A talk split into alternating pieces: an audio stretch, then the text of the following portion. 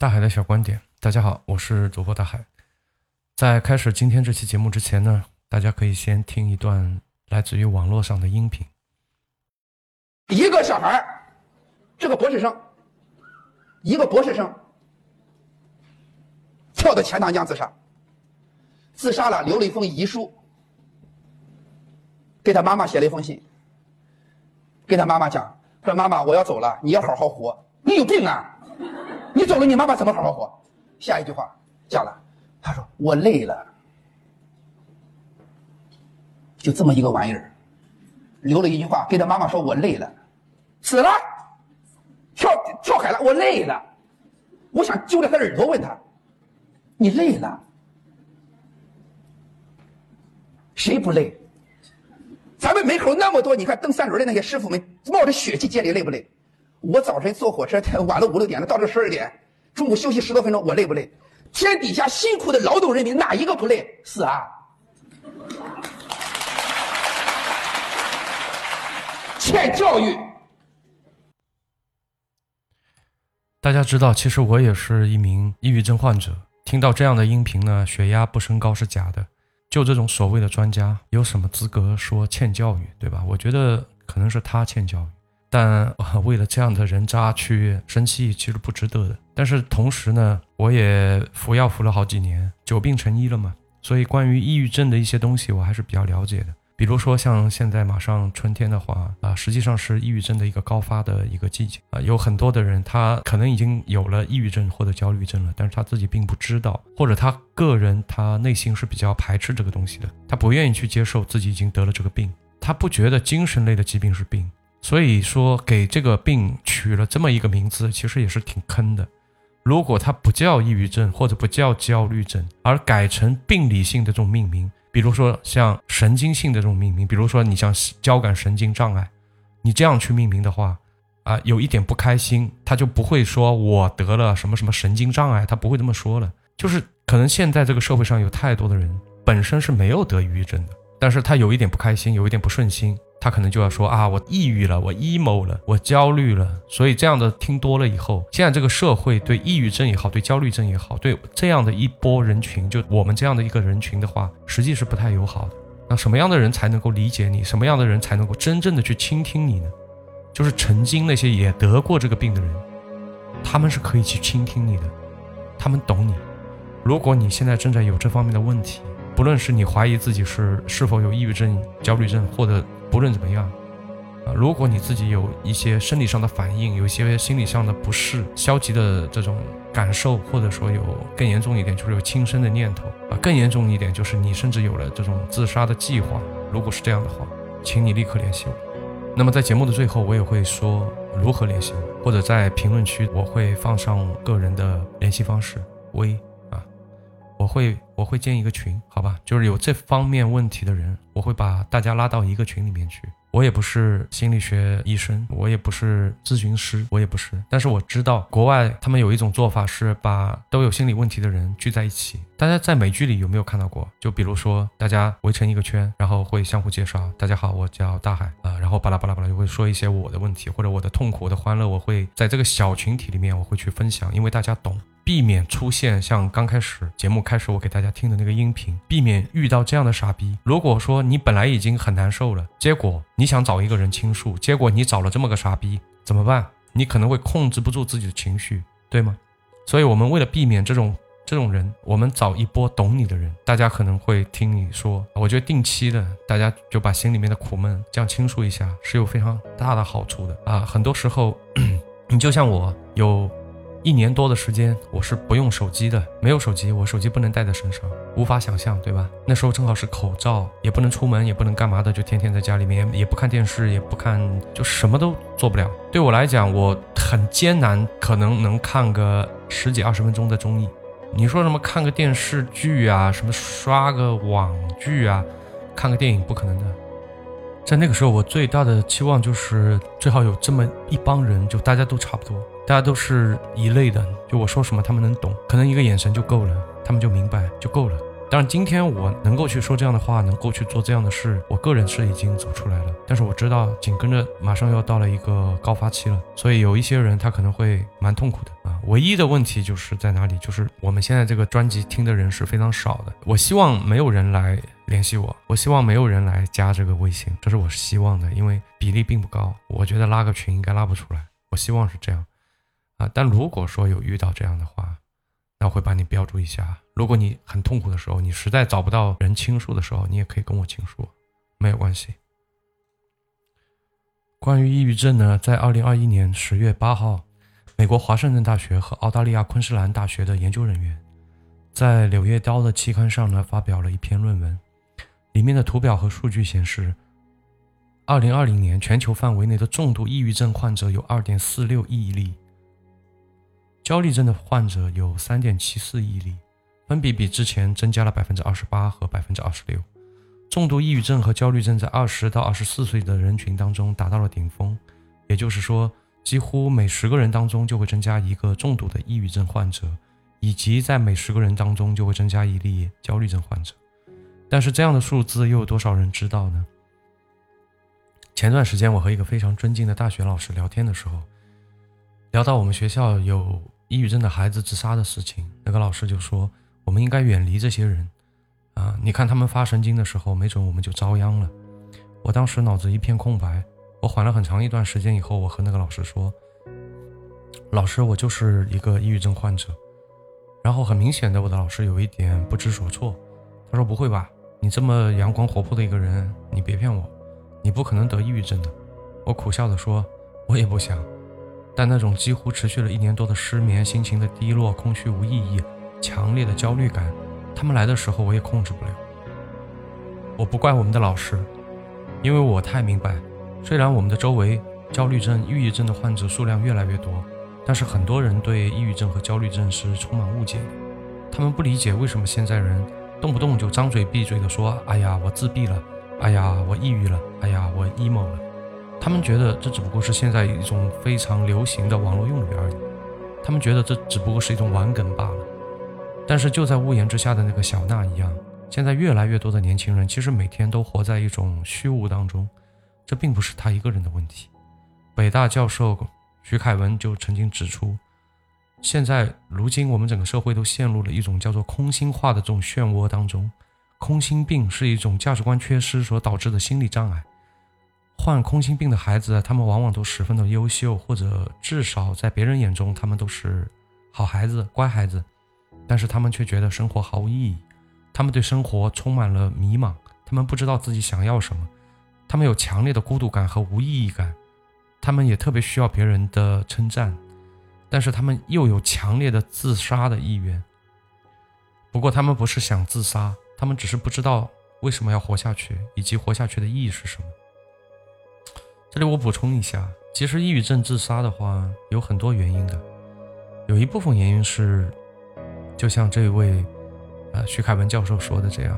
就一下子觉得没有意义，生活没有意义，然后就开始啊自自闭、抑郁，然后就导致了自杀。但是还有一种是，啊，实际上抑郁的整个过程是非常痛苦的，就是当你的痛苦超越了你的临界值，就是我们人类能承受的一个临界值的时候，你就会出现这种不想活下去的这种想法，就是想解脱，啊，有点像其实癌症的晚期一样。这个人最后是被痛死的，非常的残忍。就他可能自己也想解脱。对于抑郁也是一样，抑郁到最后就是太难受了，就受不了，就不想活了。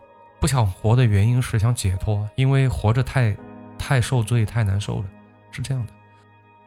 现在的孩子呢，在十八岁之前都在为了一场考试而奋斗，对吧？为了上一个好大学，蒙眼狂奔。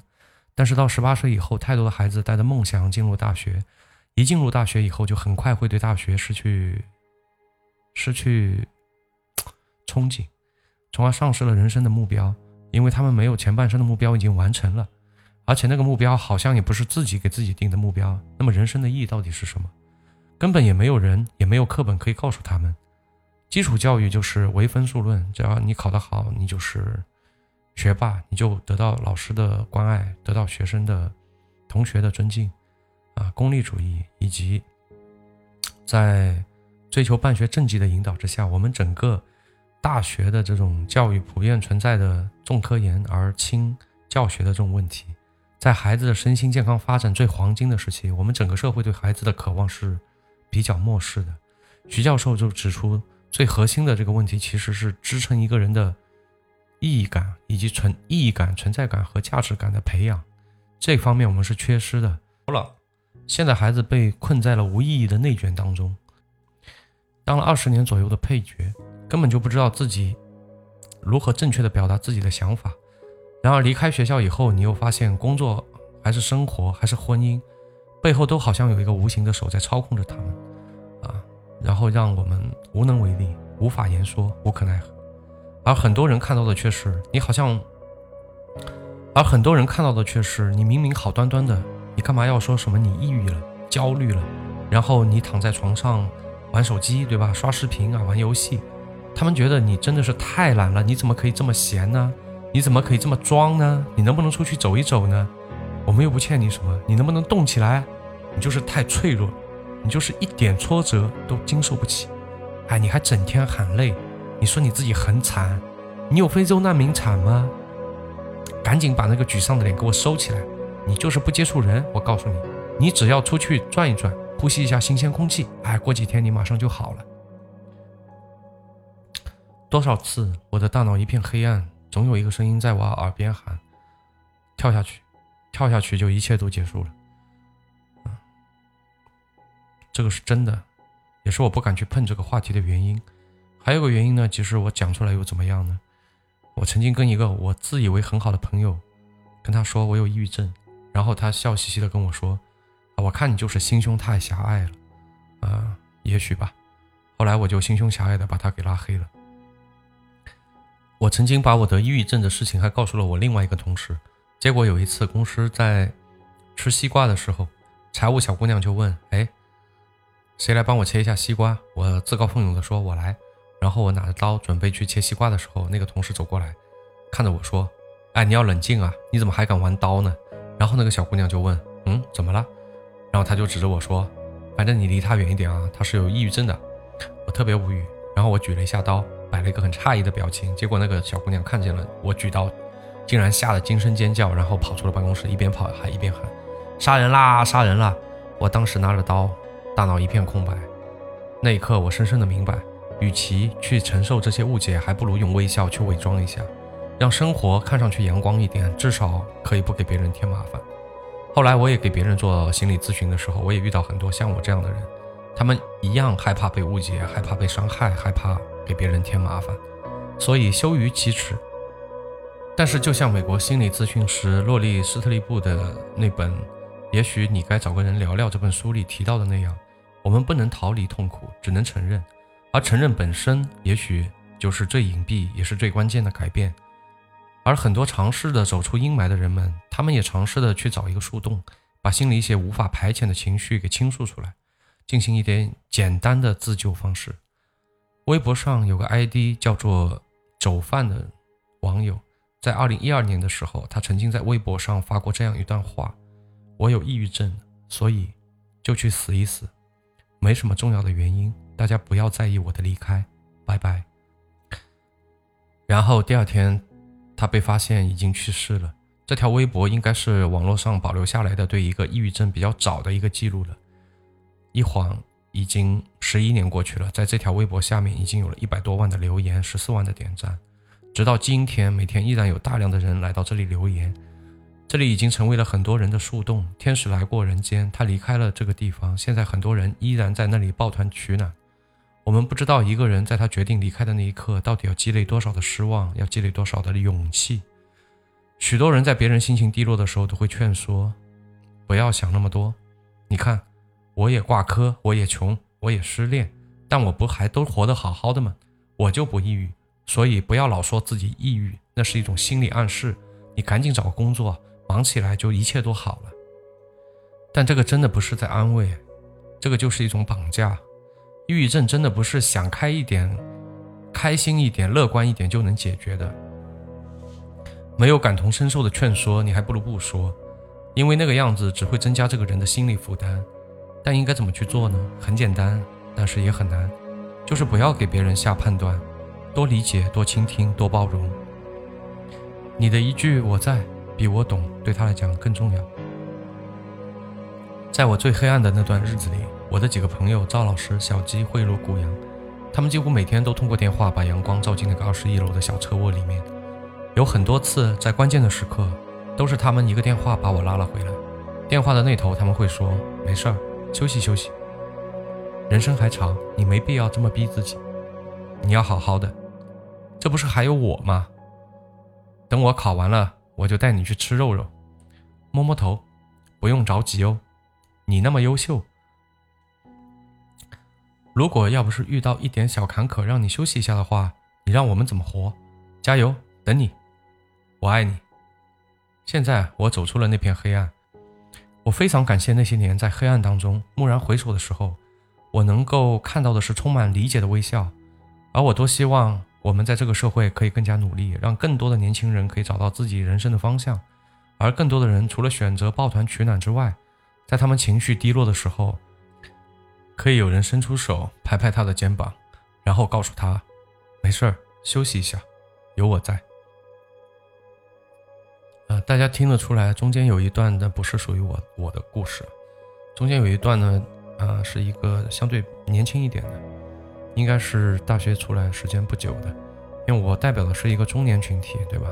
就大家导致抑郁的原因应该是不一样的，他可能是因为啊学业啊，社会给到的压力啊，脱不下的长衫，包括现在工作很难找，而我导致的原因是。上有老下有小，处理不好各种身份，就当各种身份在产生冲突的时候，这里我就没有处理好，就可能没有这方面的经验，然后就让自己的大脑陷入了一个死循环，然后呃大量的消耗了一个一个一个大脑神经元上的一个物质，啊，最后导致进入了一个恶性循环。但每个人的情况都会不一样，只是说大家在不同的年龄阶段更容易因为某些问题。啊，导致一些神经性的生理上的一些病变，其实这就是一个病变，这不是什么开心不开心，大家一定要重视起来，好吧？就今年，其实我有蛮多的时间，我都在，比如说啊，大家感兴趣比较多的，像减肥，嗯，因为抑郁症的时候，大大家吃的这个药是很容易长肉的，就很容易变胖，那所以说我在吃药的过程当中，我是让自己胖了二十斤左右。还还行吧，就没有很离谱，啊，有些离谱一点的，可能就五六十、七八十斤就胖上去了，嗯，就我还行，我就还还，但但但也就 相对来讲吧，但也是没法看啊，就脸整个就肿的，嗯，但是我也很注意这方面的问题，所以停药以后，这个体重马上就下去了，甚至下到了比之前还要再稍微瘦一点，但后来因为这个口罩放开，口罩放放开以后，嗯，然后然后又胖回去了，对吧？啊，体重又回去了，然后就会有很多的反复。那现在又又被我降下来了，就这样，就我一直在跟体重进行的抗争，是吧？呃，怎么说呢？现在作为一个中年人来讲的话，我的体重在体型吧，应该说我的体型在我的同龄的这个同学里面应该保持的算还凑合吧，呃，谈不上什么很瘦很胖，就是还行，就能看，啊，也不会因为这个体型导致什么健康方面的问题吧，应该就我的。体脂啊，各方面就也不是很高。我觉得现在到我们这个年纪，健康就可以了，对吧？帅不帅、好不好看是第二位的，健康才是第一位的。所以像今年，包括像减肥，就是大家可能马上天热了，大家比较感兴趣的，啊，或者说，嗯，包括像抑郁症方面，可能会有比较多的经验和经历吧。然后还有像意志力、自控力这些，也有比较多的体会。还包括像戒烟，啊，如何更健康的生活。如何戒断手机？如何早睡早起？等等这些，我想我后面的都会陆续的给大家录一些这样的音频。那么节目的最后呢，就是我在评论区下面，我可能会放上我自己的一个联系方式，因为直接在呃在节目里好像是不能说的，应应该是这样的。我在节目的评论区下方，如果你想要呃联系我或者或者加我的微的话，你可以在评论区下方找到我。好吗？那么我是大海，那么今天这期就先录到这里，让我们下期再见，拜拜。